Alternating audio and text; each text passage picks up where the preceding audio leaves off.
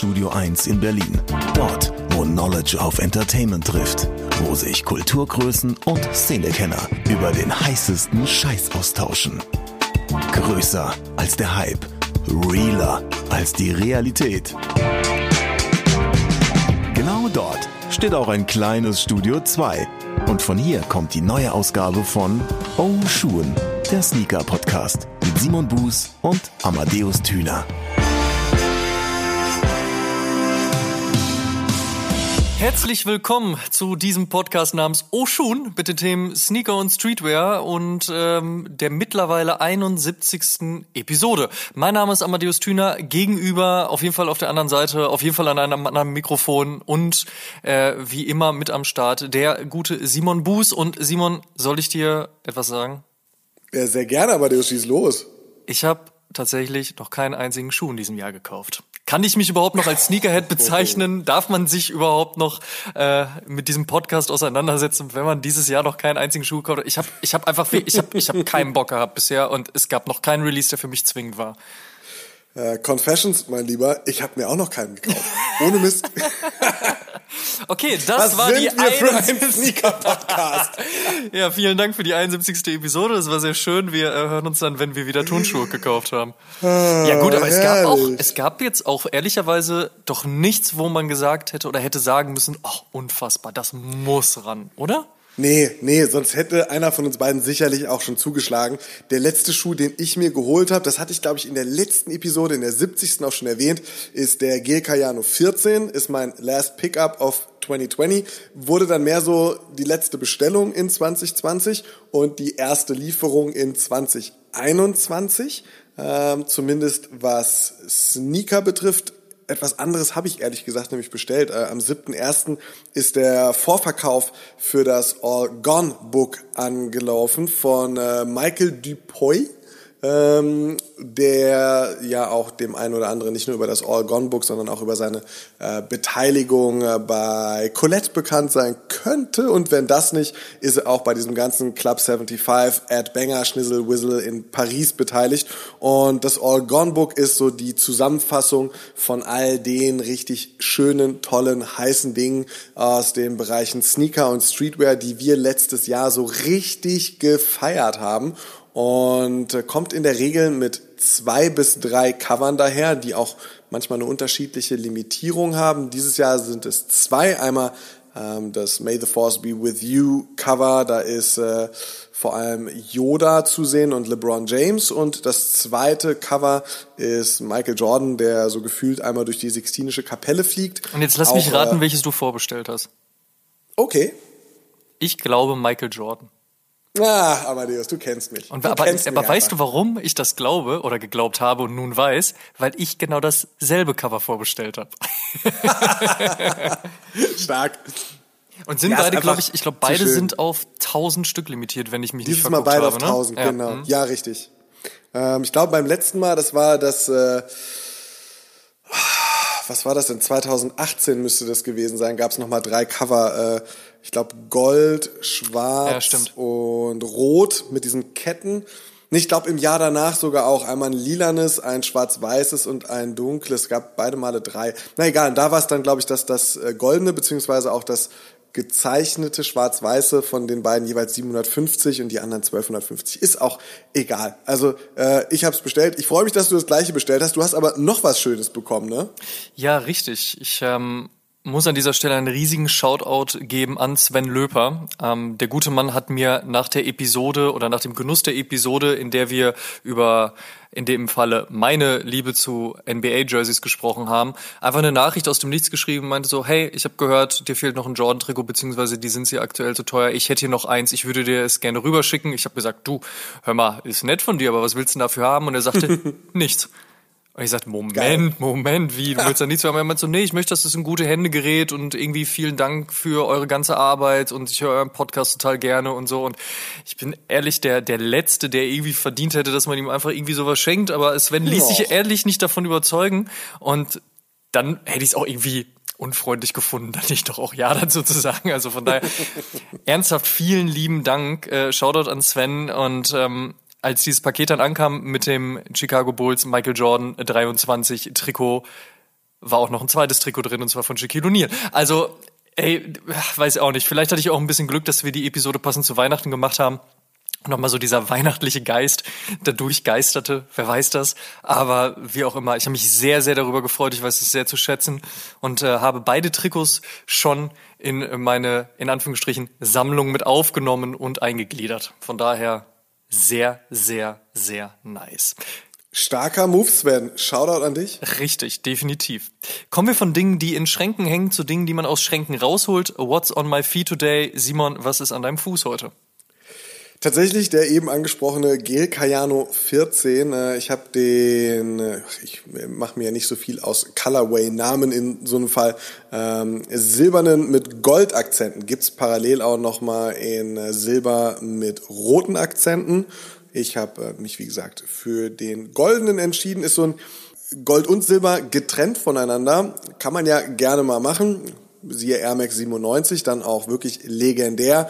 Gold und Silber in Kombination bin ich nicht immer ein Fan von, aber dadurch, dass das Gold in der offenen Dämpfung ähm, ein sehr dezentes, ein eher matt wirkendes, fast gelbliches oder sehr stark gelbliches Gold ist, fast orange würde ich sogar sagen, ähm, ist es nicht so extrem in your face und diese zwei dann über das Heel gehenden goldenen Elemente ähm, ja, die kann ich, kann ich sehr gut mit leben. Ne? Und deshalb äh, den Schuh äh, heute schön am Fuß gehabt. Der erste Schuh, der dieses Jahr an mich geliefert wurde, auch in der ersten Episode des neuen Jahres von Oshun an meinem Fuß. Ich habe einen Schuh aus dem Regal geholt, den ich schon ein bisschen länger in meinem Besitz habe, um genau zu sein, seit jetzt fast vier Jahren, den es aber jetzt schon seit fast 16 Jahren gibt. Aha, jetzt kann man mal nachrechnen. 2005 erschien der Nike Air 180 in Collab mit Opium, Opium Paris, um genau zu sein. Der kam, äh, wie gesagt, 2005 raus. Ist für mich einer der, oh, weiß ich nicht, Schuhe, die ich am längsten gesucht habe, kann man das so sagen. Vielleicht auch einer der wunderbarsten Schuhe und vielleicht auch einer der Sneaker, Sneaker, und ich nehme das Wort Grails nicht in den Mund, aber Grails. Es gibt mutmaßlich nur 220 Paare weltweit und es hat echt lange gedauert, bis ich diesen Schuh in meinem Besitz hatte. Aber wie gesagt, 2017 war es dann endlich soweit, auch für einen sehr, sehr guten Kurs, weil Nike Air äh, hat da irgendwie nie großartig jemanden interessiert, also der 180er. Von daher ging das auf jeden Fall. Ich musste ihn zwischenzeitlich schon ein bisschen kleben, weil sich das Upper von der Sohle löste an manchen Stellen, aber das darf man dem Schuh, der jetzt dann 16 Jahre alt ist, auch äh, durchaus verzeihen. Ansonsten aber immer noch großartig und auch großartig tragbar und äh, ich freue mich immer wieder, wenn ich den an den Fuß packe. Muss mich dann ich aber erinnere auch mich sogar dran, als du ihn gekauft hast. Das war auf dem Soulmart in Berlin. Stimmt, du warst sogar dabei. Ja, da war ich dabei. Ja, good old times. Oh ja. Da habe ich mir einen selbstgenähten, äh, ein selbstgenähtes Ikea Fanny Bag gekauft. Von irgendeinem, ja, stimmt, genau. Von irgendeinem lustigen Dude. Das war, das war Ah, mega ja, gut. ja. Da hat mir, da hat mir mein Kumpel Bart hat mir noch, äh, hat mir noch geholfen, weil der Typ, der diese Fanny Bags verkauft hat, war relativ schnell sold out. Und Bart hat dem Typen halt noch irgendwie äh, das, das, das letzte Fanny Bag, was er für sich selbst behalten wollte, aus den Rippen geleiert. Ah, ja, und äh, deshalb. Das war auch ja, dieser Trend, ne, wo, wo die ganze Zeit so aus Ikea-Tüten irgendwas genäht wurde und so. Ja, stimmt. Ja, das war, glaube ich, kurz nachdem oder so in dem Zeitraum, als auch äh, die Ikea Off-White Collab, glaube ich, angekündigt wurde. Das war gerade so, so, so, so, so, so, ein kurzer Ikea Höhenflug. Ich fand das ganz witzig, Mensch. Ich hätte schon fast gesagt, wir hätten ja schon fast eine äh, Podcast-Episode drüber haben können, weil so ganz weit entfernt war das dann nämlich auch nicht mehr. Haben wir damals schon absolut darüber nicht. gesprochen, dass wir es machen? Nee, ne? So weit war es dann auch noch nicht. Aber so viel Zeit war dazwischen jetzt tatsächlich nicht. Nee, nee, nee. Weil 2000, Jahr, ab sagen. April 2018, also ich meine jetzt in ein paar Monaten ist dann schon dreijähriges. Ähm, wir, Oh, Heide Witze. wir schwenken sehr weit vom Thema ab. Äh, zurückkommen von äh, R180 Opium, großartiger Schuh. Ähm, ach ja, und wie gesagt, einer der wenigen Schuhe mit einer schwarzen Midsole. Aber einer der wenigen schwarzen Schuhe, die ich tatsächlich mit einer schwarzen Midsole auch habe. Also von daher, da ist es für mich fein. Zum Thema der aktuellen Episode 71. Simon, möchtest du das Intro machen? Ja, sehr, sehr gerne. Ähm, wir haben uns. Hm, wie starte ich da am besten rein? Ich versuch's mal so. Wir äh, haben uns ob der aktuellen Situation, dass es rund um das Covid-19-Virus ja noch die ein oder andere, die sagen wir mal, Freizügigkeit in der Bewegung einschränkende Maßnahme gibt und man einfach besten Fall mit seinem Arsch auf dem Sofa sitzen bleibt, äh, tut uns allen äh, einfach am besten und wir sitzen die Lage zu Hause gemeinsam aus. Und da diese Lockdown-Maßnahmen einfach noch eine Weile andauern, haben wir uns gedacht, so Mensch, wer nicht eh schon ganz Netflix durchgeschaut hat und äh, seiner Leidenschaft für Footwear auch äh, ja, vor dem heimischen Fernseher, am Laptop oder auf dem Handy, egal wo ihr die, äh, ja, die Sachen schaut, Netflix, Amazon Prime und was es da nicht alles gibt, haben wir uns gedacht, so gibt's vielleicht mal ein paar Empfehlungen von unserer Seite für die nächsten Wochen, in denen man dann vielleicht noch die Zeit hat, äh, ein bisschen mehr fernzusehen, ein bisschen mehr Videocontent zu gucken, als man es äh, vor dem Lockdown hatte, beziehungsweise als man es vielleicht dann auch wieder nach dem Lockdown haben wird. Und haben uns überlegt, mal ein paar Filme und Serien beziehungsweise Dokumentationen rauszupicken, äh, in denen es in dem einen Segment tatsächlich um Footwear geht, also Dokumentation, Serien, Filme, die tatsächlich das Thema Footwear, Sneaker, Streetwear behandeln. Und in einem zweiten Segment äh, geht es dann eher darum, um die Filme, Serien, äh, in denen einfach ziemlich ziemlich großes Footwear-Tennis gespielt wird und wo man sagt so, hey, also wenn man sich die anguckt, da äh, ja, kriegt man eigentlich Lust, direkt sein äh, StockX, sein Goat, sein Grailify, sein sonst irgendwas aufzumachen und mal ein bisschen zu stöbern, ob man die Schuhe, das ganze Sneaker-Game, was man da aufgetischt wird, nicht auch irgendwo wieder für den heimischen Schuhschrank nachkaufen kann. Denn wenn der Lockdown vorbei ist, wollen wir auch alle wieder schöne Schuhe tragen und raus damit. Und ähm, ja, in diesen zwei Bereichen haben wir uns jetzt einfach mal so ein paar Tipps zusammengestellt. Vielleicht kennt der ein oder andere von euch ja auch den ein oder anderen Film oder die ein oder andere Serie oder Doku ja bereits, aber hat trotzdem äh, hier dann auch was zu finden, wo man sagt so, hey, kenne ich noch nicht, gucke ich mir mal an. Das ist das Thema der 71. Episode. Serien, Filme, Dokus, alles so aus dem Sneaker-Bereich die größten Sneaker-Momente made in Hollywood sozusagen, auch wenn das, ja. auch wenn das Ende, erste, mit dem wir hier jetzt anfangen, gar nicht made in Hollywood ist, sondern das ist made in Frankreich. Und zwar starten wir mit der OG-Doku, der OG-Dokus, und zwar Just for Kicks. Die kam 2005 raus, ist also dementsprechend auch 16 Jahre alt und Wow, mir fällt gerade auf, genauso alt wie der Schuh, den ich heute am Fuß habe. Macht ihn aber nicht weniger schlecht, also weder den Schuh noch die Doku, sondern ganz im Gegenteil. Also Just for Kicks ist so dermaßen gut gealtert, dass man sich das wirklich auch immer noch heute reinziehen kann. Was daran so toll ist, ist einfach, dass Just for Kicks diese ganze Sneaker-Szene eben auch als Kultur beleuchtet. Natürlich geht es auch darum, was vor allen Dingen 2005 dann, beziehungsweise 2004, man kannte ja noch nicht so sehr in die Glaskugel gucken, aber ja, äh, angesagt ist. Und natürlich spricht man auch über die Thematik. Und natürlich geht's auch darum, warum ein Sammler anfängt zu sammeln und was den Hype denn ausmacht, auch was eine Wertsteigerung ausmacht. Aber eigentlich ist das nur ein ganz marginaler Teil. Vielmehr geht es einfach darum, wie ist diese ganze Szenerie überhaupt entstanden, vor allen Dingen mit Michael Jordan damals, aus den Bereichen Sport, aus den Bereichen Hip-Hop. Was hatten die Breakdancer an den Füßen? Warum ist es dann auf der Straße Glaskugel gewesen? Warum wollten die Kids das dann plötzlich haben? Wie hat sich das entwickelt? Ähm, auch das Thema Nike SB wird angeschnitten, weil ja eben auch 2004, 2005 so die erste Hochzeit von Nike SB überhaupt war. Also all diese Geschichten zusammengepackt und dann mit sehr, sehr vielen O-Tönen von sehr, sehr vielen auch heute noch relevanten Personen aus der Szenerie ähm, untermauert und ausgeschmückt und wie gesagt, einfach super gealtert und äh, ein absoluter Tipp für alle Leute, die diese Dokumentation noch nicht gesehen haben sollten. Schaut sie euch an. Da kann man sich wirklich zurücklehnen und einfach auch ein gutes Gefühl für diese ganze Kultur entwickeln. Ich finde es schön, wie du das beschreibst, als so diese Feel-Good-Doku. Irgendwie hat man, wenn man sich die Doku ansieht, nicht das Gefühl, dass ähm, an dieser ganzen Sneaker-Kultur Kultur, an diesem ganzen Streetwear und Sneaker-Kosmos, beziehungsweise dieser gemeinsamen Leidenschaft der Community, in der man sich ja dann da bewegt und die einem da vorgestellt wird, irgendetwas irgendetwas den Sonnenschein trüben könnte, oder? Also selbst wenn da natürlich auch äh, ähm, der Riot und den Pigeon Dunk beschrieben wird zum Beispiel. Ja, oder wenn dir vielleicht ein Schuh vom Fuß bröselt oder du mal halt Release nicht gekriegt hast. Ich glaube, das sind so die einzigen Negativpunkte. Aber ey, ansonsten, ja, also es ist halt wirklich einfach ein schöner Blick auf diese ganze Szenerie. Es ist äh, sehr, klar, mit dem heutigen Blick natürlich irgendwie auch sehr nostalgisch betrachtet und man sitzt da dann auch gerne mal so als, als alter Mensch wie du und ich und denkt sich dann vielleicht, ach Mensch, damals, wie schön war es denn eigentlich? Aber es hat natürlich auch eben so einen Effekt und es beinhaltet ja aber auch ganz viel Stilistik, die man heute durchaus ja auch noch haben kann, die man heute auch durchaus noch hat oder die man auch vielleicht wieder versuchen kann zurückzuholen. Sprich halt eben einen Community-Gedanken, sprich ein, man supportet sich gegenseitig, man hilft sich und man sagt sich vielleicht auch mal, wie man an den nächsten Schuh rangekommen ist oder sonst irgendwie was. Ne?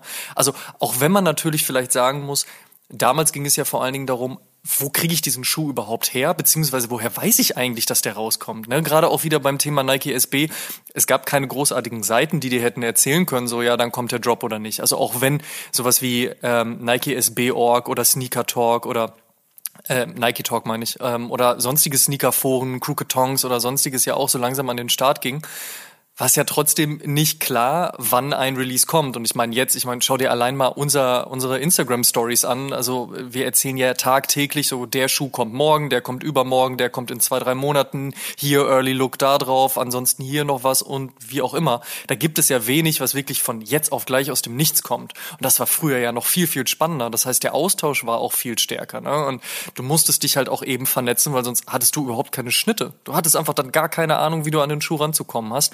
Und ähm, gerade so das, was dann eben in einem Support und Each One Teach One und eine Hand wäscht die andere und so weiter gipfelte, das darf es heute gerne auch wieder oder auch weiterhin. Ja, absolut, absolut äh, gut zusammengefasst. Ich, ich finde, es gibt noch ein geiles Zitat ähm, von der japanischen Times und ich finde, das muss ich vortragen, das, also das passt halt so gut und das, das fasst das auch sehr zusammen, weil ich meine, wir befinden uns in 2005 natürlich auch noch in einer Zeit, wo man durchaus äh, komisch beäugt wurde, wenn man gesagt hat, so man, man sammelt halt irgendwie Sneaker. Also zumindest im Vergleich zu 2020, 2021. Und die Japan Times äh, rezensierte den Streifen damals als, Zitat, eine Dokumentation, die mehr eine mentale Krankheit denn Turnschuhe zeige. Und ähm, es ist halt, also fast ganz gut zusammen. Wieso die japanischen Times darauf blickt und sagt so, ja, Doku ist eigentlich ganz gut, aber irgendwie verstehen wir nicht so ganz, was der ganze Quatsch dahinter soll. Und das von der japanischen Times. Und wir wollen ja mal nicht außer Acht lassen, dass gerade auch die japanische Sneaker-Kultur eine unfassbar starke und große ist, wenn nicht sogar eine mit der ersten wirklich großen. So.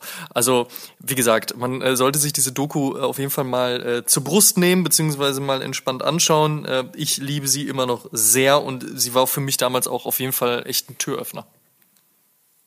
Ja, ganz genauso, ganz genauso für mich. Äh, eine Doku, die äh, mir auch persönlich sehr am Herzen liegt und nicht minder ein Türöffner, nicht nur in die deutsche Sneaker-Kultur ist und die deutsche Sneaker-Szene, sondern insbesondere ein Bild der Berliner Sneaker-Szene und Kultur von vor mittlerweile ja knapp zehn Jahren zeichnet. Äh, vor neun Jahren nämlich, 2012 ist Stare at My Shoes veröffentlicht worden, ist eine Doku in drei Teilen, die man sich bei YouTube angucken kann. Äh, insgesamt ist die Länge ungefähr 35, 40 Minuten. Das sind, glaube ich, so immer so 10, 12 Minuten pro Teil. Und innerhalb dieser kurzen Doku von Benjamin Zers und Marin Koch kommen halt wirklich auch wichtige Leute für die Berliner Sneaker-Szene beziehungsweise auch im Allgemeinen für die Sneaker-Kultur zu Wort. Das äh, ist ein Higme Zuger, damals noch bei Soulbox. Das ist eine Julia Scheuerer, aka Sneaker Queen. Mit dabei ist ein junger, gut aussehender Quote. Shoutout an dieser Stelle. Ähm, ein nicht minder gut aussehender Tony Toupé. Äh, beide werden, äh, beziehungsweise Tony auf dem Soulmart angequatscht. Äh, Quote vor seinem Sneaker-Regal. Dann ist Mark von Overkill dabei, der damals noch ein bisschen eine Frisur hat, wo man das Gefühl hat, äh, er ist auch von einem jungen Casper inspiriert worden bei der Frisurwahl. Äh, Prinz P, äh, unser Kumpel Friedrich, den wir in Episode Schieß mich tot, Amadeus, was war das denn? 21? Ich, äh, ich ja, ich glaube ja, ich glaube es war 21. Ich, ich glaube auch, äh, im Interview hatten. Also äh, richtig viele, richtig coole Leute am Start, die ihre Sneaker-Leidenschaft erklären, die ein bisschen die Sneaker-Kultur erklären und äh, ein Kamerateam, was das relativ nah, relativ direkt und vor allem auch sehr authentisch begleitet. Ich habe mir das jetzt so in der Vorbereitung auf die Episode nochmal so, so ein bisschen angeguckt und ich finde das, was so schön ist, dass sowohl bei Just for Kicks als auch bei Stare at My Shoes, was mir da auffällt, es ist noch dieses nicht Instagram getrübte, unechte Ding, was man heute halt so oft sieht, so dieses, ja, ja, es muss aber alles in, in richtig schön aussehen und nee, nee, ich muss mir jetzt erstmal noch zwei Wochen lang überlegen, was ich auf diese Fragen überhaupt sagen will, so dass meine Follower auch äh, irgendwie mein das Image, nee, da wird einfach wie einem der Mund gewachsen ist über unsere Leidenschaft gesprochen. Und dieses authentische, dieses unverklärt, dieses ungehübschte ähm, mag ich unfassbar an dieser Stare at My Shoes Doku und äh, ist für mich definitiv eine Empfehlung. Wenn ihr sie noch nicht gesehen haben solltet, guckt sie euch eh an. Großartig. Ähm, man lernt viel in dieser Momentaufnahme. Ähm, und wenn man sie gesehen hat und vielleicht das schon ein paar Jahre nicht mehr gemacht hat, guckt sie euch an. Es ist einfach großartig. 2015 kam dann eine Dokumentation, die hatte einen unfassbar bescheuerten Namen, und zwar Sneakerheads mit Z.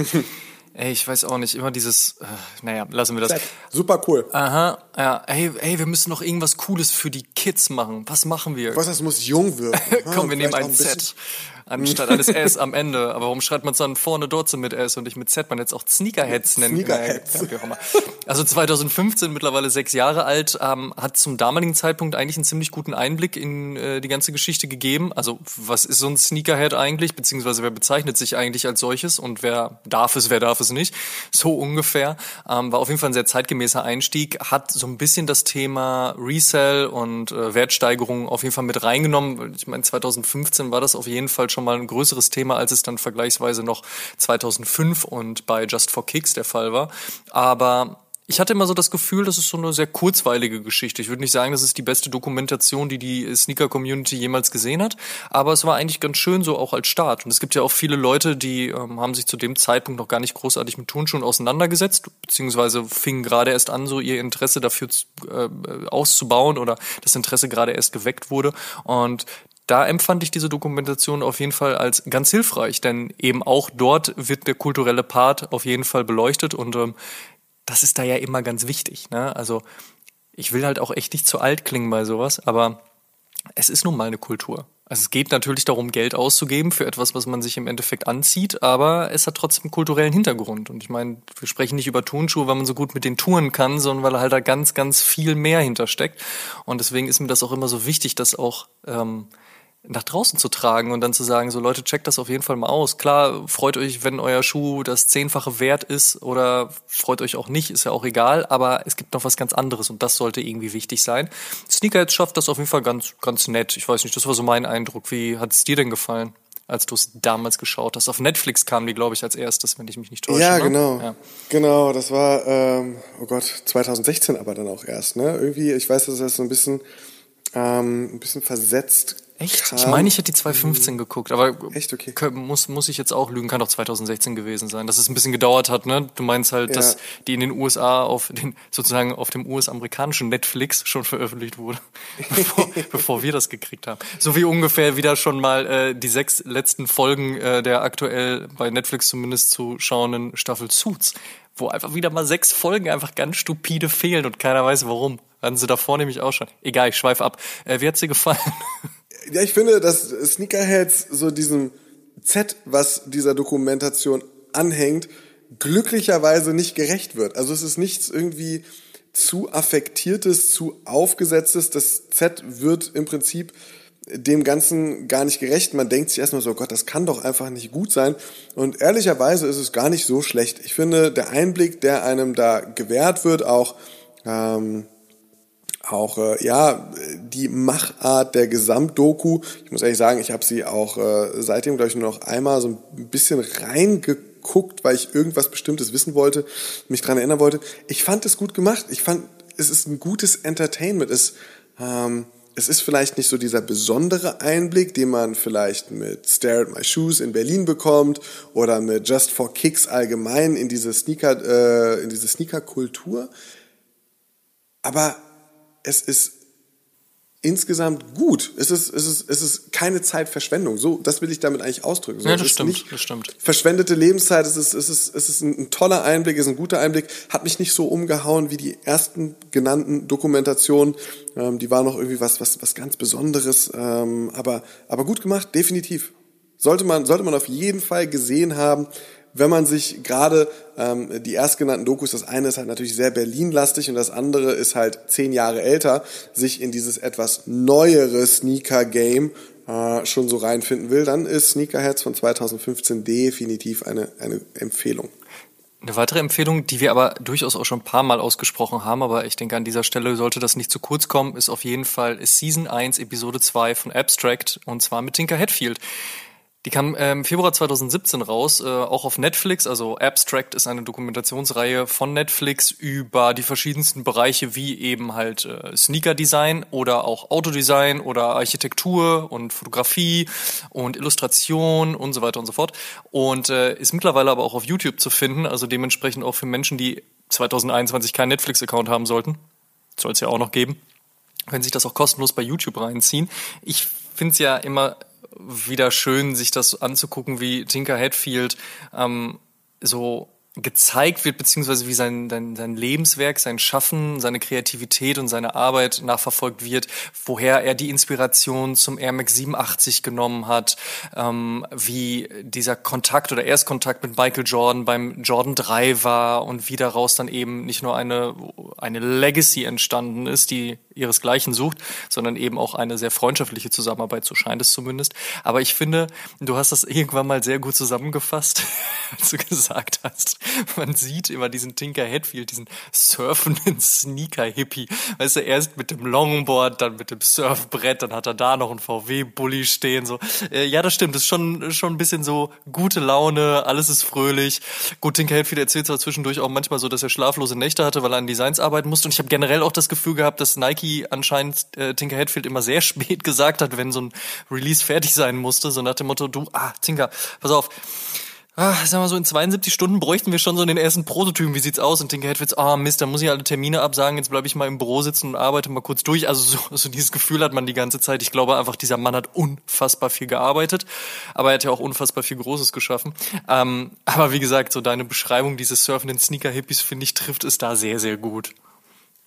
Ja, ich fand es so, also auch diese, diese Openingssequenz, in der er da an dem, an dem, da, ich weiß gar nicht, wirkt auf mich, als wäre es Vulkangestein, auf jeden Fall so dunklen Kieselstrand steht und mit seinen Füßen in Richtung Wasser läuft und ja, da denkst du schon so, okay, habe ich mich irgendwie bei Netflix verklickt? Ist das hier Abstract oder gucke ich mir gerade gefährliche Brandung an? Also ähm, das ist mir tatsächlich so so so so hängen geblieben. Es ist natürlich ein, ein toller Hintergrund, den man da dann ähm, von ihm bekommt eben dieses persönliche, diese persönlichen Einblicke, die O-Töne aus den Interviews mit Wegbegleitern wie einem Andre Agassi oder einem Michael Jordan dazu.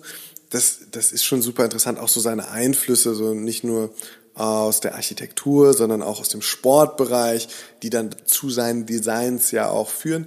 Das ist ein super interessanter Einblick. Selbst wenn ich das, wie gesagt, ein bisschen, guckt's euch mal an, wenn ihr es noch nicht gemacht habt. Und wenn ihr es gemacht habt, ja, vielleicht denkt der eine oder andere ja auch ein bisschen wie ich so. Es ist ein bisschen übertrieben viel. Hey, ich habe eine super aufgeräumte Garage. Guck mal mein T1, was geht ab? Äh, ist mir ist mir eine Spur zu dick aufgetragen, aber letztlich schmälert das ja nicht den Inhalt und diese nee, diese dieser Inhalt, der da vermittelt wird, ist grandios. Du hast, also, es, du hast es auch eingangs schon gesagt, also sowas kann natürlich, also der Genuss von äh, derlei Serien, Dokumentation, Filmen, über die wir ja heute sprechen, so kann natürlich dazu führen, dass man plötzlich, ähm, hm, ich sag mal so, die Kreditkarte zückt und derlei Dinge dann wieder kauft. Aber auch das hat bei mir tatsächlich dazu geführt, diese, diese Episode mit Tinker Hatfield, dass ich halt direkt einen Jordan 3 bestellt habe. Und wie gesagt, damals äh, ging das ja auch noch. Da äh, konnte man auch ohne Probleme hier und dort nochmal einen Turnschuh kaufen, auch wenn er schon seit ein paar Monaten auf dem Markt war. Aber das war wirklich der Punkt. Ich habe halt gesagt, so, ey, ich finde den Jordan 3 gut, aber muss ich jetzt gerade selbst eine haben? Nö. Und dann habe ich mir diese Dokumentation angeguckt und habe überhaupt erstmal die Tragweite verstanden. Also mir war natürlich damals schon bewusst, dass es Tinker Hatfields erster für Michael Jordan war und dass er natürlich auch eine gewisse Legacy hat und dass damit vieles angefangen hat. Aber wenn man ihn so darüber sprechen hört und auch Michael Jordan und dann auch diese Story, wie Michael Jordan ja eigentlich gar keinen Bock mehr auf Nike hatte. Also von vornherein ja schon wenig Bock auf Nike. Eigentlich wollte er zu Adidas. Dann hat Nike ihm aber den besten Deal gegeben. Er konnte seinen Namen mit, äh, in den Schuh mit einbringen und und ähm, ja, die Kohle hat auch gestimmt. Aber dann sitzt er da, ist irgendwie mit dem Einer nicht so ganz zufrieden, mit dem Zweier sowieso nicht, den er kaum gespielt hat, weil er verletzt war und will dann nicht. Und seine Mutter sagt jetzt komm und er kommt total spät und war noch beim then Golfen. I took it personal. Ja, genau. Und dann he took it personal und dann sitzt er da und dann kommt so ein Tinker Hatfield um die Ecke und ist so, hey Mike, wir haben dir jetzt nicht nur diesen Jordan 3 kreiert, sondern noch einen passenden Tracksuit und dies und das und hat's geschafft, ihn dazu zu überzeugen, halt einfach bei Nike zu bleiben. Was daraus geworden ist, ist halt äh, pure History, aber da hat's da bei mir nochmal Klick gemacht und war so, okay, also jetzt mal ehrlich, klar, der Jordan 3 wird jetzt nicht mein allerliebst oder meine allerliebste Jordan-Silhouette aller Zeiten, aber sie ist super. Und ich brauche diese Historie einfach im Schrank. Ich kann, ich kann, also hallo, es geht ja nicht, dass ich keinen Jordan 3 habe, sondern habe ich mir den direkt in True Blue bestellt und so geht einem das sicherlich auch bei diversen anderen Dokumentationen über die und äh, Filme und Serien, über die wir sprechen werden. Ich glaube, nur bei einer einzigen wird es nicht so sein und das ist die folgende auf unserer Liste und ich, boah, ich kann diesen Rant nicht nochmal aufmachen, Simon, ich überlasse dir diese WDR-Doku namens Sneaker, der große Deal mit den Turnschuhen aus dem Jahr 2020. Ja, ich glaube, ja. Äh, um das Ganze auch ein bisschen versöhnlicher jetzt in einem Abschluss Nein. zu bringen, äh. bewege ich mich jetzt gerade zwischen Verhütungsmittel und ah. Aphrodisiakum. Das Verhütungsmittel, um ja, das zu machen, was Amadeus nach äh, Abstract gemacht hat, sich nämlich einen Dreier Jordan zu kaufen. Wenn ihr keinen Bock habt, die Kreditkarte nach dem Genuss einer Sneaker-Doku zu zücken, dann ja tatsächlich, guckt euch äh, Sneaker, der große Deal mit den Turnschuhen an. Ähm, diese Doku auch. beleuchtet halt tatsächlich sehr stark das Resell-Thema innerhalb des Sneaker Games. Äh, es kommen Reseller zu Wort, wie ein, ich glaube, gewisser Daniel war das, glaube ich, irgendwo aus dem Ruhrpott und ähm, ähm, erklärt halt einfach, wie er sich gefühlt sein Studium mit Resellen finanziert und ja, dass das halt einfach eine gute Geldquelle ist. Im Prinzip macht der WDR nichts anderes als mit allerlei Experten, ob das äh, ein Willi als Influencer ist, ein Till Jagler als so ähm, ja Brand Ambassador äh, von von Adidas, aber gleichzeitig natürlich auch als irgendwie eine Personality in diesem Sneaker Streetwear Bereich oder auch Hikmet, äh, der da zu Wort kommt, ist es eine Doku, die dann aber doch zu wenig auf die kulturellen Aspekte eingeht, obwohl man sich äh, Menschen vors Mikrofon und die Kamera gesetzt hat, die das tun könnten und sich dafür zu sehr darum kümmert zu sagen, hey, setzt euch mal bitte ein bisschen häufiger vor euren Laptop und drückt F5, so dass ihr es auch schafft, bestmöglich die Schuhe wegzugrasen, denn ihr könnt echt richtig scheiße viel Geld mit den Schuhen verdienen. Und wenn ihr keinen Bock auf F5 drücken habt, benutzt doch mal die Sneakers-App. Bots gibt es übrigens auch, ist illegal, aber gibt es, wollen wir nur mal an der Stelle gesagt haben. Ne, es ist, es ist so ein bisschen so, ja, mach mal schnelles Geld mit Sneakern, dieses Kulturding, ja, hat man irgendwo mal gehört und die Leute, die wieder vor der Kamera, die kennen das auch irgendwo her, aber eigentlich ist es uns scheißegal. Ich finde, es ist ein bisschen zu einseitig und deshalb ähm, ist diese Doku einfach das Verhütungsmittel beziehungsweise der große Schutz für eure Kreditkarte, wenn ihr keinen Bock habt, Schuhe zu kaufen. Guckt diese Doku. Wenn ihr aber richtig steil gehen wollt und sagen wir es mal so, PayPal ready seid und das Konto glühen lassen wollt, was ist dieser Dispo-Rahmen? Leck mich an Arsch, ich will all diese Schuhe haben. Dann seid ihr bei Complex ganz richtig. Complex Sneaker Shopping mit Joe LaPuma ist eine dieser Geschichten. The Blueprint beispielsweise die Episode mit Ronnie Feig, eine andere Complex-Geschichte.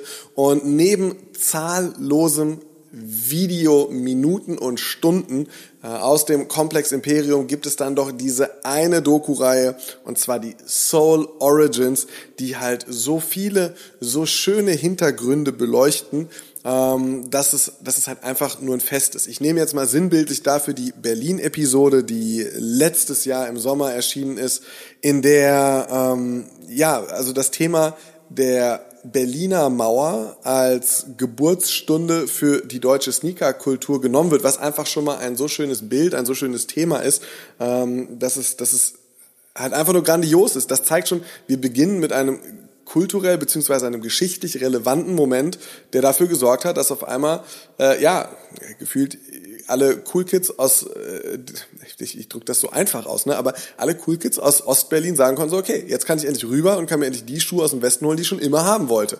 Ähm, was ja tatsächlich in, sehr einfach ausgedrückt, aber nichts anderes passiert ist. Man hatte Zugang zu Produkten, man hatte Zugang zu Dingen auf einmal im Osten, die man vorher nicht hatte und ähm, ja auch schon in der Zeit davor, wo natürlich dann geguckt wurde, ähm, davor und danach, äh, dass man, dass man an die Sachen rankommt. Hickmet erzählt eine schöne Geschichte, wie er an seinen ersten Adidas Superstar gekommen ist und durch einen, einen großen Fehler seines Kumpels aus den USA an einen Colorway gekommen ist, der hier in Europa eigentlich gar nicht erschienen ist und so super limitiert war, dass die Leute einfach ausgerastet sind und er gemerkt hat, so, okay, das ist jetzt ein krasser Flex, ich möchte mehr davon.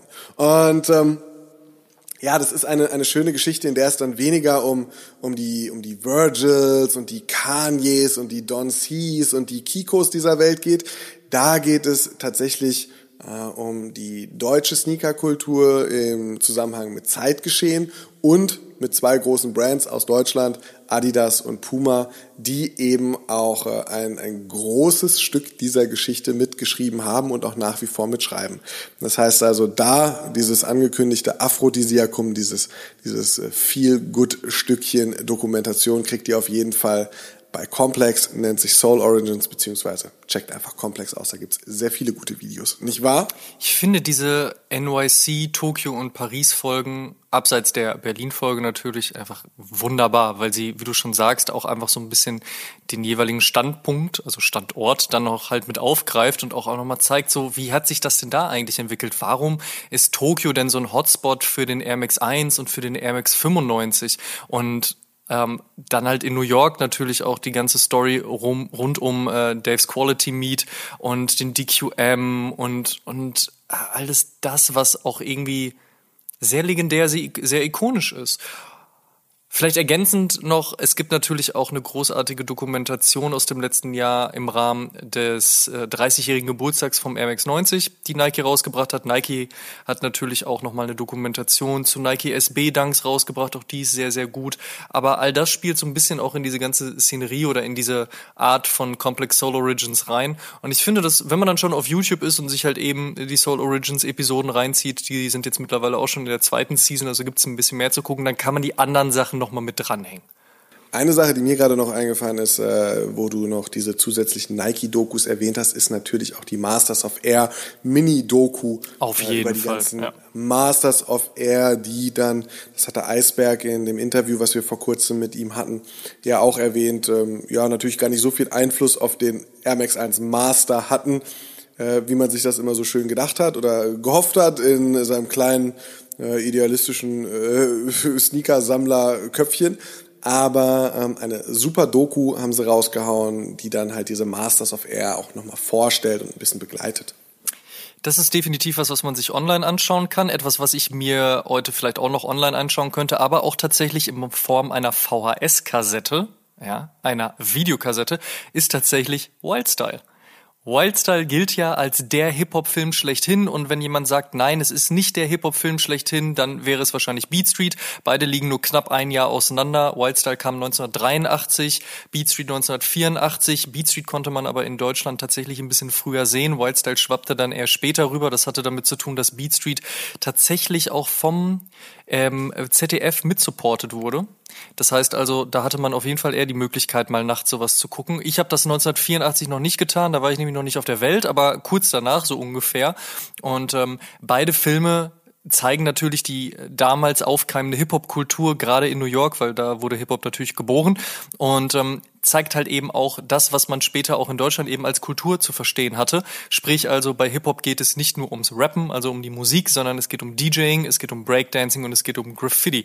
Und äh, vor allen Dingen Graffiti als eigentlich erster Bestandteil dieser späteren Hip-Hop-Kultur zeigt dann halt sehr schön so, wie die ersten Trains fahren, wo die Leute halt in die Yards bomben gegangen sind, dann äh, wie da die Blockpartys zustande kamen, dass DJs aufgelegt haben, wie der Breakbeat sich entwickelt hat, wie dann äh, Leute im Endeffekt erstmal so ein bisschen so ins Mic naja, gerappt haben, kann man es fast schon nicht nennen, aber so die, die das Publikum halt angestachelt haben und dann wurden so die ersten Raps da raus und durch die Breakbeats entwickelten sich halt die Loops und die Leute konnten besser drauf rappen, die Breaker konnten besser drauf tanzen. Aber was hatten die Breaker eigentlich an den Füßen, die B-Boys und Fly Girls? Das waren dann halt Puma Sway, das war Adidas Superstar und wie hat sich das dann alles entwickelt? Also all das sieht man ganz wunderbar in Wildstyle und in Beat Street, also zwei der ikonischsten und auch heute immer noch sehr, sehr wichtigen Hip-Hop-Filme.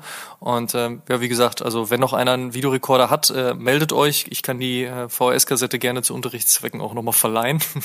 Aber so dann und wann kommt auch mal das öffentlich-rechtliche Fernsehen auf die Idee, die Dinger wieder zu übertragen und ansonsten das Internet sollte da auf jeden Fall helfen.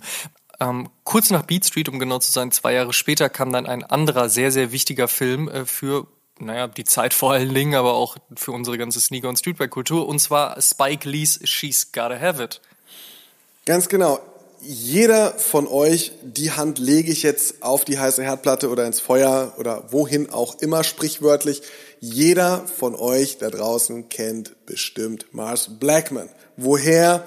Aus den Jordan-Werbespots, richtig? Amadeus, ich bitte dich, stimme mir einfach zu. Ja, natürlich. Ich, ich bitte dich.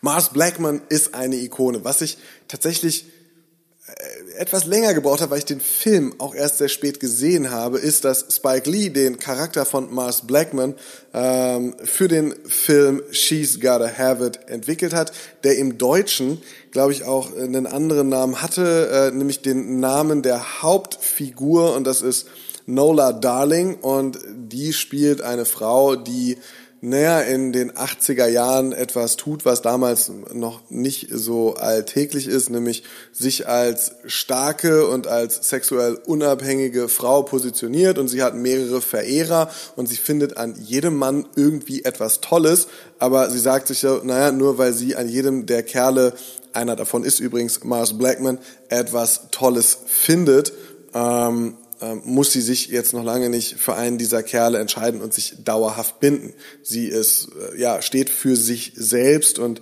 äh, sie kann ihre Freiheit behaupten und sie ist nicht abhängig von einem Mann. Das ist äh, ja der erste Film von Spike Lee. Ich hoffe, dass ich das in aller Kürze auch äh, zufriedenstellend zusammengefasst habe. Spike Lee, der äh, diesen in diesem Film Regie geführt hat ähm, und eben auch als Mars Blackman in diesem Film selbst auftaucht, dem ist es unfassbar wichtig, dass äh, er in seinen Filmen äh, das trägt, worauf er Bock hat. Das sind Jordans. Entsprechend auch in diesem Film zu sehen am Fuße von Mark Black, äh, Mark Blackman, von am, Fu am Fuße von äh, Mars Blackman ähm, eben Sneaker, in dem Fall äh, der Dreier Jordan meines Wissens nach, der Zweier Jordan ist im Film zu sehen. Auf jeden Fall die frühen Jordan Modelle und da setzt Spike Lee einen Anfang äh, von etwas, was er später, ich habe es ja schon gesagt, fortgesetzt hat, unter anderem gleich in seinem nächsten Film.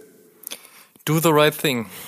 Das ist wohl mitunter einer der bekanntesten Spike Lee-Filme mit der ikonischen, legendären und äh, viel häufig zitierten Szene eines Jordan 4s und einem Fahrradreifen. Und im schlimmsten Falle trug der Typ, der mit dem Fahrradreifen über diesen Jordan 4 fuhr, auch noch ein Boston Celtics Trikot. Das ging natürlich gar nicht, vor allen Dingen nicht für Leute, die Michael Jordan Fans waren oder sind die Rivalität von äh, den Chicago Bulls gegen die Boston Celtics und dann auch zum Beispiel äh, Larry Bird versus Michael Jordan sollte ja allseits bekannt sein diese Szenerie ist natürlich einfach so unfassbar lustig, wie die zusammenstehen, halt er den Jordan 4 trägt, dann der Typ mit, außer mit dem Fahrrad so über den Fuß fährt, die sich dann aufregen, ah nein, er ist schmutzig und so weiter, aber gleichzeitig halt eben auch zeigt, dass es nicht einfach nur um einen Sportschuh geht und auch noch nicht mal mehr nur darum, dass dieser Sportschuh gerade neu ist, sondern halt eben ein Statussymbol ist, den man, ein Statussymbol, das man sich hart erarbeitet hat, dass man mit harter Münze zahlen musste und das für etwas steht. Und das kann man nicht einfach so lapidar halt irgendwie dreckig machen oder sich von irgendeinem Typen mit einem Fahrrad halt drüber fahren lassen. Also wie gesagt, eine legendäre Szene, großartig. Und Do the Right Thing, eh auch von der Stilistik her einfach ein Film, der sehr gut auch nochmal so diesen, diesen Style und diese Ambition, die Wild Style und Beat Street hatte, auch sehr gut dann halt eben in die 89er überträgt und äh, eigentlich bis heute auch nicht viel von dieser Schönheit und von dieser Stilistik verloren hat, wie ich finde. Und äh, Do the Right Thing auch äh, mit einem ganz großartigen Cast ausgestattet. Oh ja, definitiv. Ähm, also natürlich neben äh, Spike Lee, der da mitspielt, äh, sind da auch zum Beispiel noch Samuel L. Jackson zu nennen, äh, Rosie Paris, auf die kommen wir später nochmal zu sprechen. Kleiner Spoiler an der Stelle. Oder auch, äh, was ich ja ganz großartig finde, Giancarlo Esposito, den man äh, jetzt vielleicht auf den Namen erstmal nicht direkt kennt. Wer Breaking Bad gesehen hat und sich an Gustavo Fring erinnert, der wird dann sagen, ah, das ist Giancarlo Esposito. Ja, und der hat schon in Do the Right Thing mitgespielt. Tja, schließt sich ein Kreis. Definitiv. Jetzt kommen wir zu etwas, was auf der Liste wohl mit eine der wichtigsten Serien überhaupt ist, gerade wenn man über das Thema Sneaker und Streetwear spricht oder halt auch generell Popkultur. Wie soll das eigentlich anders sein? The Fresh Prince of Bel Air. Also ich weiß nicht, wie es dir geht, Simon, aber ich glaube, ich kann dafür uns beide sprechen. Eine unfassbar wichtige Absolut. Serie. Es hat immer unfassbar viel Spaß gemacht, sich das anzugucken, egal ob man fünf, sechs, sieben Jahre alt war, als sie das erste Mal lief oder jetzt auch im Rückblick. Ich meine, Netflix hat sie zuletzt ja erst wieder online gestellt. Das heißt, man kann in den Genuss dieser Folgen kommen. Von 1990 bis 1996 lief diese Serie mit Will Smith und damals sagte der Produzent zu Will Smith noch, hey, du solltest dir, wenn du die Möglichkeit hast, äh, an deinem Charakter mitzuarbeiten, auf jeden Fall einen Namen überlegen, mit dem du den Rest deines Lebens gut klarkommen kannst, weil höchstwahrscheinlich, wenn diese Serie ein Erfolg wird, und das sieht gar nicht mal so schlecht aus, wird man dich darauf reduzieren, dachte sich Will Smith, na dann nenne ich den doch einfach nach mir selbst. Also dementsprechend ist Klein Willy aus äh, Philadelphia ins wunderschöne Bel Air gezogen und hat unfassbar viele großartige Sneaker-Momente.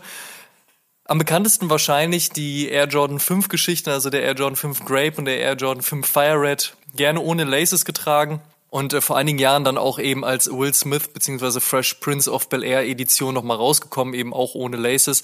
Ähm, ist natürlich ikonisch, man denkt dran zurück, aber diese Serie lebte ja vor allen Dingen davon, dass es ja auch was sehr Zeitgeistiges hatte. Das heißt, ähm, Will Smith hat dann in den Jahren darauf halt natürlich auch einen Air Jordan 6, einen Infrared White, einen Air 180 Ceramic, einen Air Trainer SC, ähm, einen Air Jordan 9, einen Air Penny 1 und zu guter Letzt natürlich auch einen Air Jordan 11 getragen, und zwar den den Columbia Blue in der allerletzten Szene ever, wo er in dem leergeräumten Wohnzimmer steht, sich nochmal nach links und rechts umguckt und weiß, diese, diese Serie, aber auch halt eben dieses Leben ist jetzt vorbei und dann halt eben diese Serie auch verlässt beziehungsweise abschließt.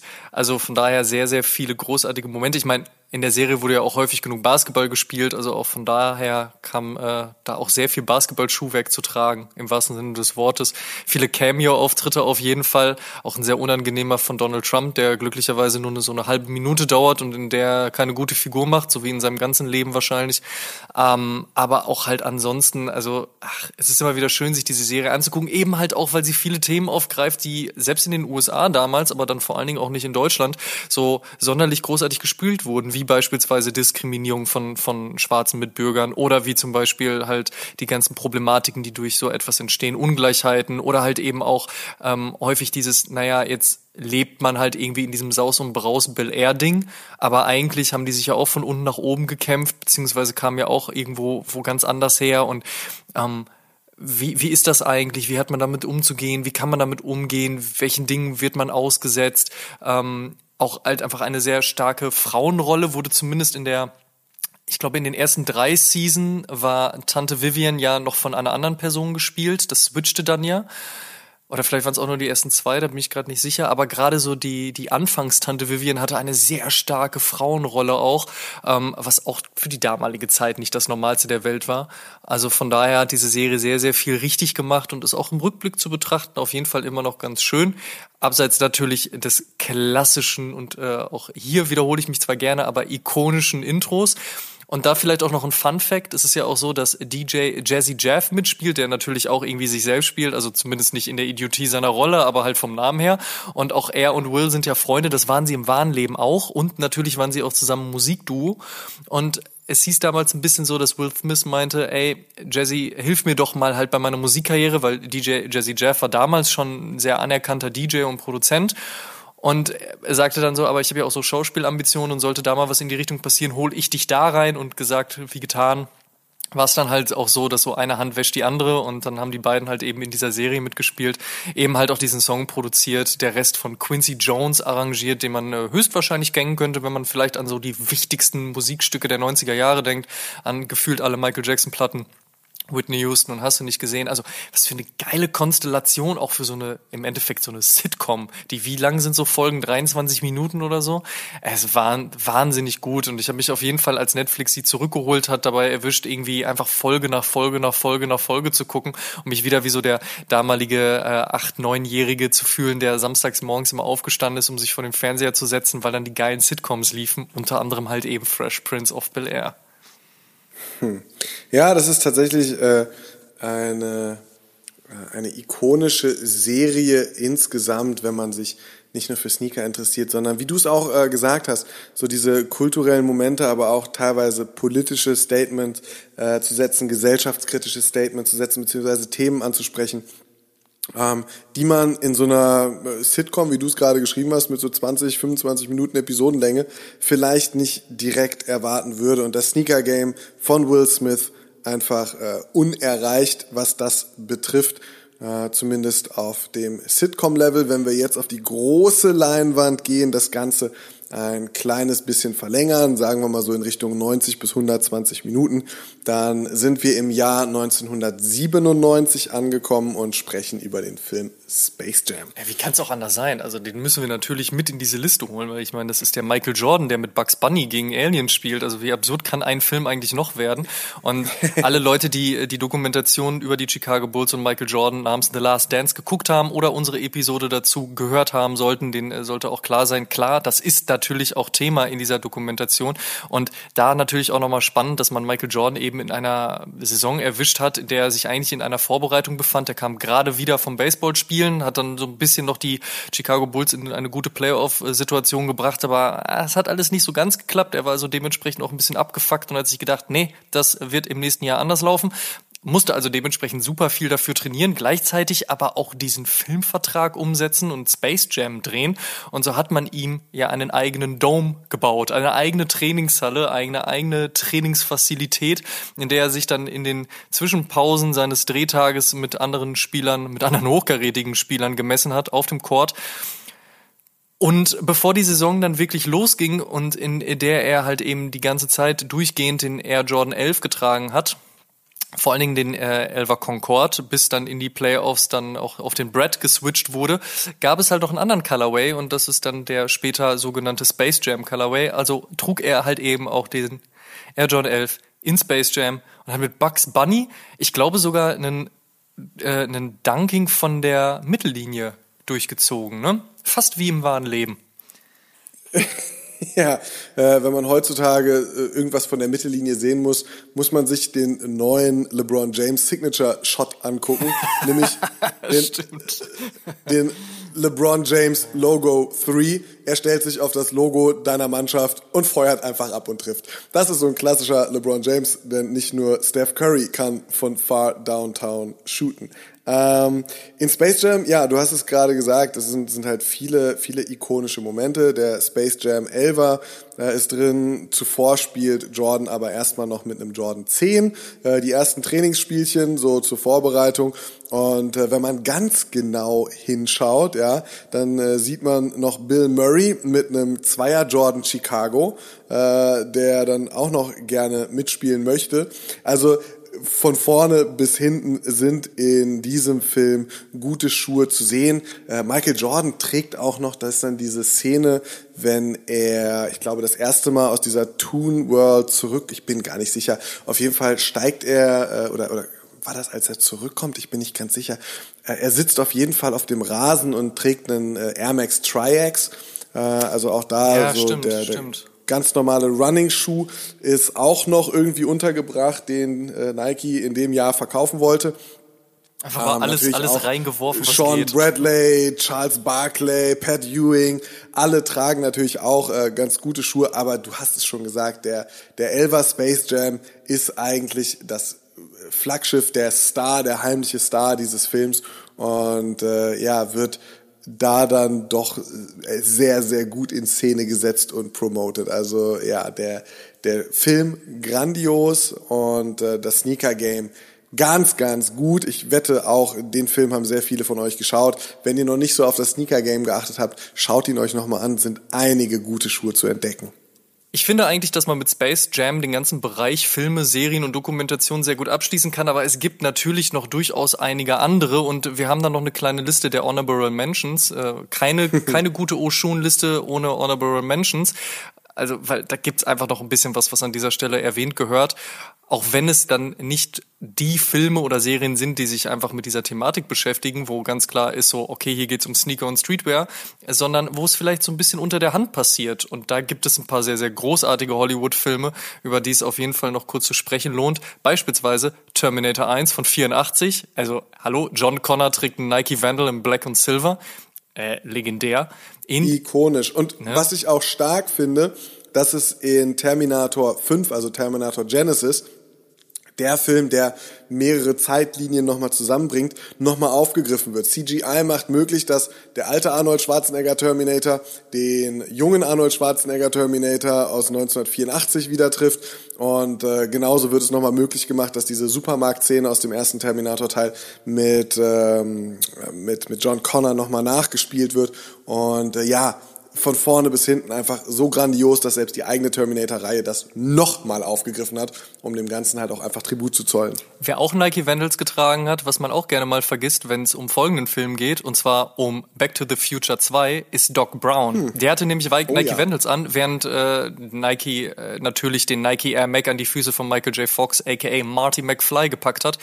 Also wenn es eigentlich um einen der größten Hollywood-Sneaker-Momente geht, dann eigentlich um den Nike Air Mac. Also äh, da ranken sich Mythen. Da wurde aus einer Filmrequisite, aus einem, ich sag mal, halb witzigen, halb verrückten Gedanken eines Tinker Hatfields, äh, eben einen selbstschnürenden Schuh namens Nike Air Mac zu produzieren, ja wirklich irgendwann etwas produziert. Und wenn wir uns heute angucken, was mit ähm, den ganzen Autolacing-Geschichten gerade bei Nike passiert, so sind wir äh, durchaus nah dran, 1989 auch endlich auf 2021, 2022 zu übertragen. Der Nike Air Mac natürlich äh, legendär wie ikonisch. Auch legendär wie ikonisch eigentlich auch der Moment, wenn Forrest Gump 1994 einen Nike Cortez OG aus der Box holt und dann schneller läuft als alle anderen, beziehungsweise weiter, beziehungsweise länger und beziehungsweise überhaupt. Interessanterweise hat Forrest Gump ja damals auch nochmal wirklich wieder im wahrsten Sinne des Wortes einen Run auf das Thema Running losgetreten, weil alle Leute das so cool fanden, dass so ein Typ einfach anfängt zu laufen. Also Forrest Gump ist ja einfach losgelaufen und hat dann einfach nicht mehr aufgehört bis zu irgendeinem gewissen Punkt. Wahnsinn. Hat auch tatsächlich so diesen äh, diese Selbstwahrnehmung von Nike als The Running Company nochmal einen gewissen Nachdruck verliehen. Total. Erst äh, Anfang der 2000er, äh, 2004 müsste es gewesen sein, hat Nike überhaupt gesagt, okay, wir machen jetzt auch mal ein bisschen was mit Sneakern. Ähm, da könnten wir mal gucken, wie es funktioniert. Und äh, ja, so hat Nike eigentlich dann erst äh, vor circa 15 Jahren das ganze Lifestyle-Segment überhaupt für sich entdeckt und gestartet. Davor war das absolut verpönt äh, bei der Marke mit dem Swoosh. Zwei wichtige Basketballfilme muss man an dieser Stelle auch noch erwähnen, abseits von Space Jam. Natürlich White Man Can't Jump von 92 großartiger Moment, wenn Woody Harrelson, aka Billy Hoyle, halt den Air Command Force am Fuß hat, dieses unfassbar große Stück Basketballschuh, was an so einem ich glaube, recht normal großgewachsenen Woody Harrelson durchaus absurder aussieht als an einem David Robinson, der diesen Schuh ja damals als seinen eigenen Pro-Schuh hatte. Ähm, es ist natürlich, aber äh, es ist einfach krass. Also ich meine, Woody Harrelson steppt so auf den Court, macht einen auf Billy Hoyle, ich kann gar nicht richtig gut Basketball zocken und dann wird das so ein so ein Tag-Team-Ding und einfach eine, äh, ich weiß nicht, es ist einfach auch schön mit anzusehen. Netflix hat den übrigens auch zuletzt erst wieder äh, hinzuaddiert, also von daher, den kann man sich auf jeden Fall jetzt auch wieder reinziehen. Großartiger Film, nicht nur wenn man sich für den Air Command Force von David Robinson interessiert, sondern auch äh, wenn man sich so um das Thema ähm, Freundschaft, Vertrauen, Betrug, darum geht es eigentlich, das ist so das beherrschende Thema das, von den Filmen. Und das, weil die Jungs eigentlich nicht springen können. Dass weiße Jungs nicht springen können. Äh, kleiner Spoiler, am Ende springt er doch. Ob er das schafft, was er da machen möchte, verrate ich euch nicht. Nur äh, vorhin schon mal erwähnte Rosie Paris spielt in diesem Film auch mit von 1992 und liefert unfassbar ab. Äh, Leute wollten ihr äh, einfach einen Ehren-Oscar verleihen, weil sie so gut gespielt hat aus meiner Sicht heraus auch sehr gut gespielt hat auf jeden Fall äh, ein Ray Allen, seines Zeichens ja auch Profi-Basketballspieler, in einem Film namens He Got Game aus dem Jahre 98. Denn wenn man überlegt, dass er eigentlich Profi-Basketballspieler ist, dann würde man ihm jetzt vielleicht nicht unbedingt zutrauen, in einem Hollywood-Film neben jemandem wie Denzel Washington zu glänzen, aber hat er hingekriegt. Fun Fact an dieser Stelle allerdings, er hat die Rolle nur bekommen, weil Allen Iverson und Kobe Bryant abgelehnt hatten, aber das lassen wir mal äh, beiseite. Geil in dem Moment und das vielleicht auch dementsprechend nochmal ein legendärer Sneaker-Moment ist natürlich, dass Denzel Washington sich in seiner Rolle namens äh, Jake Shuttlesworth gerade aus dem Knast kommend sich wieder um seinen Sohn kümmern wollend äh, dann in ein Schuhgeschäft steppte und sich dann in Air Jordan 13 gekauft hat und zwar in dem Colorway, also weiß-schwarz mit ein bisschen rot, der dann später eben auch als He Got Game in die Historie eingehen sollte. Derweil warten Simon und ich ja immer noch auf diverse andere Colorways, aber ähm, doch der 13er He Got Game ist schon mit einer auch der besten, muss man einfach auch so sagen, oder? Absolut, absolut. Also wenn 13er, dann für mich tatsächlich der. Ich erinnere mich da auch immer gerne dran, dass ich in der Zeit äh, im Basketballcamp war, jeden Sommer. Und die Leute hatten wirklich nichts anderes an den Füßen, außer entweder die ersten Kobe's oder halt Jordan 13. Das war also in jedem Colorway, den man sich so vorstellen kann. Schwarz-Gelb, Weiß-Gelb, Schwarz-Weiß, Rot.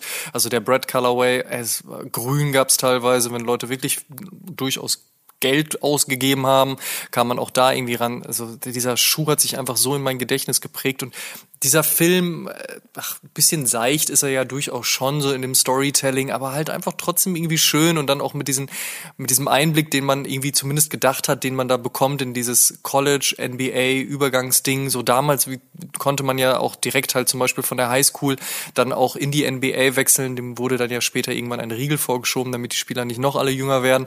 Aber heute noch durchaus ein guter Film. Ein durchaus guter Film wäre an dieser Stelle meilenweit untertrieben, ist natürlich Kill Bill 1 von Quentin Tarantino aus dem Jahr 2003.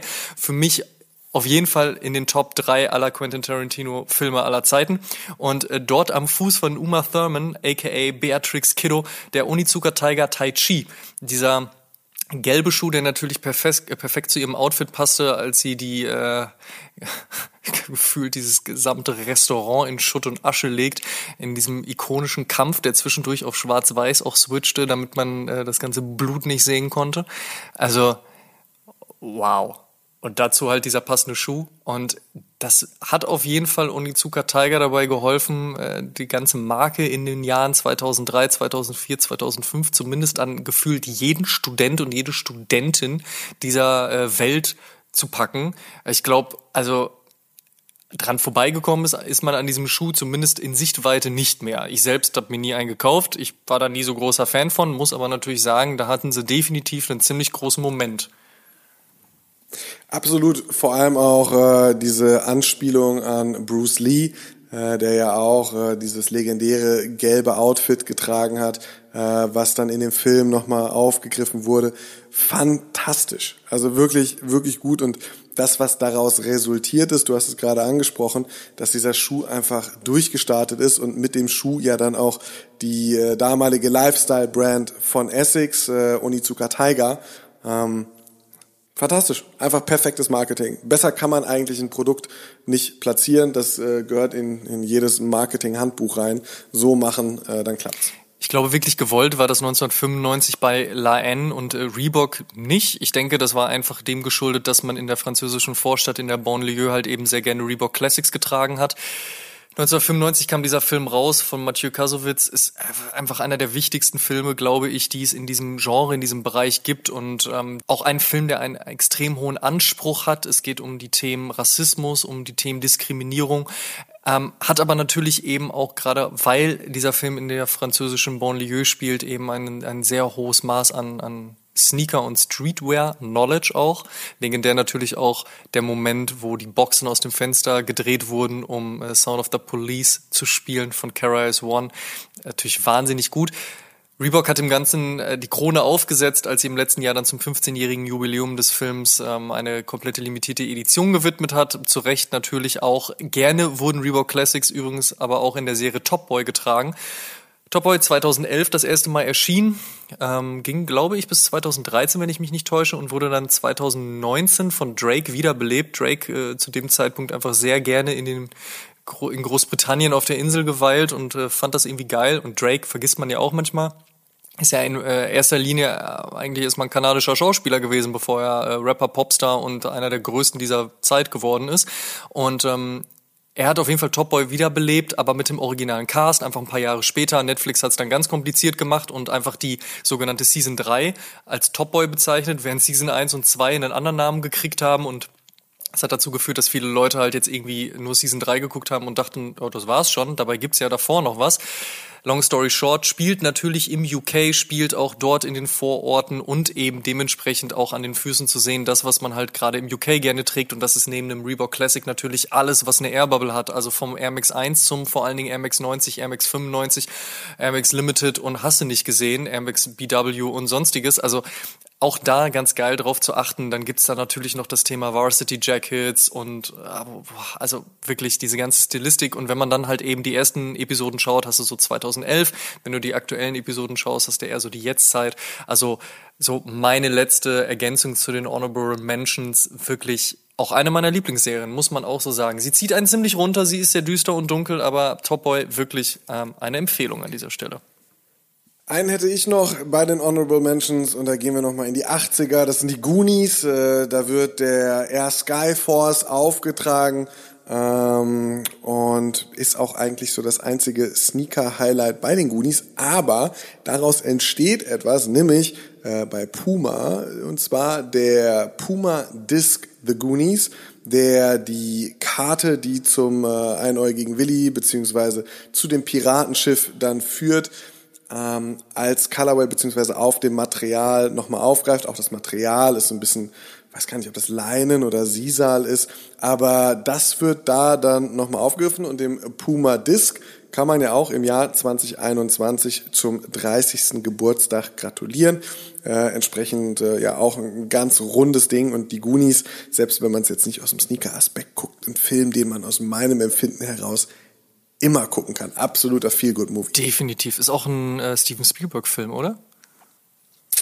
Ich glaube, ich müsste aber, um ehrlich zu sein, lügen, Amadeus. Du bringst mich da an die Grenzen meines Wissens. Deshalb möchte ich äh, ganz kurz mal äh, in eine Richtung springen, in der es jetzt auch nicht um Steven Spielberg geht, aber nochmal um die ganz Großen aus Hollywood. Und für alle Nostalgiker, insbesondere an die Leute, die hier aus meiner, ja, aus meinem Wohnort, ich wollte gerade sagen Heimatstadt, das würde aber dann, glaube ich, eher implizieren, dass ich mein ganzes Leben hier verbracht habe. Ich wohne in Köln, ich bin gemeldeter Kölner und hier gab es früher mal diesen Sneaker Store The Goodwill Out. Und äh, The Goodwill Out hatten nicht nur ihren Store, ähm, sondern hatten auch noch um die Ecke rum ein Sneaker-Museum gehabt. Und äh, eine der frühen Ausstellungen, glaube ich, ich, vielleicht sogar die erste, da bin ich mir ehrlich gesagt nicht ganz sicher, war Kicks on Film, wurde zur Sneakerness 2012 eröffnet, lief bis 2013 und äh, ja, äh, Alex und die Kollegen haben halt richtig liebevoll Details zusammengetragen aus unterschiedlichsten Filmen. Teilweise äh, haben wir diese Filme gerade hier genannt, teilweise sind diese Filme ähm, ähm, jetzt äh, von uns nicht genannt worden, aber es geht dann um die unterschiedlichen Aspekte. Beispielsweise zu Back to the Future sind irgendwie Originalskizzen da zu finden. Wir haben Batman gar nicht erwähnt. Äh, der zweite Batman-Film von Tim Burton hat, äh, mir fällt sein Name gerade immer nicht ein, der Batman-Darsteller, der da Michael Keaton, meine Herren, äh, Michael Keaton einen Sechser Jordan unter seinem Batsuit getragen. Also ja, stimmt, das sind so viele stimmt. Details, die auch da dann nochmal äh, irgendwie offengelegt worden sind. Ähm, ähm, das ist so eine, so eine schöne Rückblende. Das ist was, was jetzt zwar nicht in Videoform äh, von uns empfohlen werden kann, aber trotzdem das mal bei Google einzugeben, Kicks on Film, die Ausstellung in Köln und sich die Bilder anzuschauen. Äh, ihr lieben Leute, das Sneaker Game hat so unfassbar viel zu bieten und Menschen, die eine Leidenschaft dafür haben, so unglaublich viel Bock, solche tollen Dinge auf die Beine zu stellen. Das ist manchmal, manchmal echt, echt schön, sich das mit anzuschauen und diese Ausstellung Kicks on Film war ein ganz großes Highlight auf jeden Fall. Ob man jetzt also die Just for Kicks Doku guckt oder Stare at My Shoes bei YouTube eingibt, danach halt noch ein bisschen komplex äh, sich reinfährt, irgendwie die Wildstyle DVD vielleicht äh, sich ausleiht, Space Jam nochmal schaut oder den Terminator anmacht, He Got Game Cook, Kill Bill 1, Top Boy oder La N. Es ist unfassbar viel genannt worden und äh, da wir ja gerade alle irgendwie unfassbar viel Zeit haben, bietet sich das natürlich sehr gut an, das alles mal nachzuholen, beziehungsweise überhaupt erst mal zu schauen. Und man sieht einfach, dass seit den 80er Jahren Sneaker, Streetwear eine unfassbare große Wichtigkeit und Rolle gespielt haben. Manchmal ein bisschen unterschwellig, weil es einfach der Zahn der Zeit war. Wie Spike Lee ja schon gesagt hat, ich trage selbst Jordans, also tragen meine Darsteller und Darstellerinnen halt eben auch Jordans. Oder halt später, wo es vielleicht ein bisschen marketinglastiger war, siehe Space Jam einfach großartige Momente, die man sich immer wieder reinziehen kann, immer wieder schauen kann und immer wieder auch denkt so, ach, guck mal da, was trägt der denn am Fuß? Wie beispielsweise Marty McFly wenn er mal keinen Nike Air Mac am Fuß hatte. Ach, sehr schön. Und in diesem Sinne, vielen lieben Dank, dass ihr bei der 71. Episode mit dabei wart. Ihr könnt alle Episoden wie gewohnt kostenlos auf Spotify, Apple Podcasts, Deezer, Amazon Music, Audible, Google Podcast Poddale und Podigy bei allen anderen Streamingdiensten hören und wir würden uns sehr freuen, wenn ihr den Oshun Podcast und unseren neuen News Podcast O News dort abonniert, wo ihr Podcasts am liebsten hört. Schaut auch auf Facebook und Instagram.com slash Oshun Podcast vorbei und interagiert mit uns und der Community. Downloadet auf jeden Fall auch die kostenlose Deadstock App von unserem Kumpel Christopher und seid immer über jeden Drop direkt informiert. Den Link dazu haben wir euch in unsere Linksammlung gepackt und checkt auf jeden Fall auch die Sneaker-Suchmaschine Sneakerjägers und werdet Teil der Sneakerjägers Germany Community. Sehr freuen wir uns über fünf Sterne und eine positive Bewertung bei Apple Podcasts. Über 300 positive Bewertungen hat Oshun schon. Und eine Rezension würden wir hier gerne mit euch teilen. Another Sneaker Account schrieb vor wenigen Tagen der beste Sneaker Podcast. Vor einem Jahr habe ich euren Sneaker Podcast entdeckt und habe seitdem keine einzige Folge verpasst. Ihr wählt immer super Themen für die Folgen aus, habt interessante Interviewgäste und seid einfach mega sympathisch. Dank euch ist jeder zweite Sonntag viel angenehmer. Puh, vielen, vielen Dank. Tut uns auf jeden Fall eingefallen und supportet die Podcasts und erzählt mindestens einem Freund oder einer Freundin, die sich für Sneaker und Streetwear oder in diesem Falle auch für Filme interessiert von uns. Show some love. Dankeschön und wir hören uns in der nächsten Episode wieder. Bis dahin. Tschüss. Ciao, ciao. Oh Schuhen, der Sneaker-Podcast mit Simon Buß und Amadeus Thüner. Alle zwei Wochen auf iTunes, Spotify und YouTube.